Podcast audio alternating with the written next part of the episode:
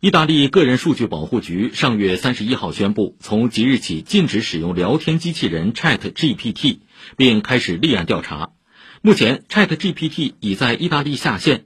这一决定使该国成为首个对 Chat GPT 采取限制措施的西方国家。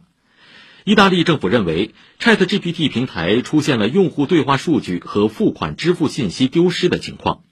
此外，平台没有就收集处理用户信息进行告知，缺乏大量收集和存储个人信息的法律依据。ChatGPT 开发公司必须在二十天内回应以上关切，否则将被处以最高两千万欧元或公司全球年营业额百分之四的罚款。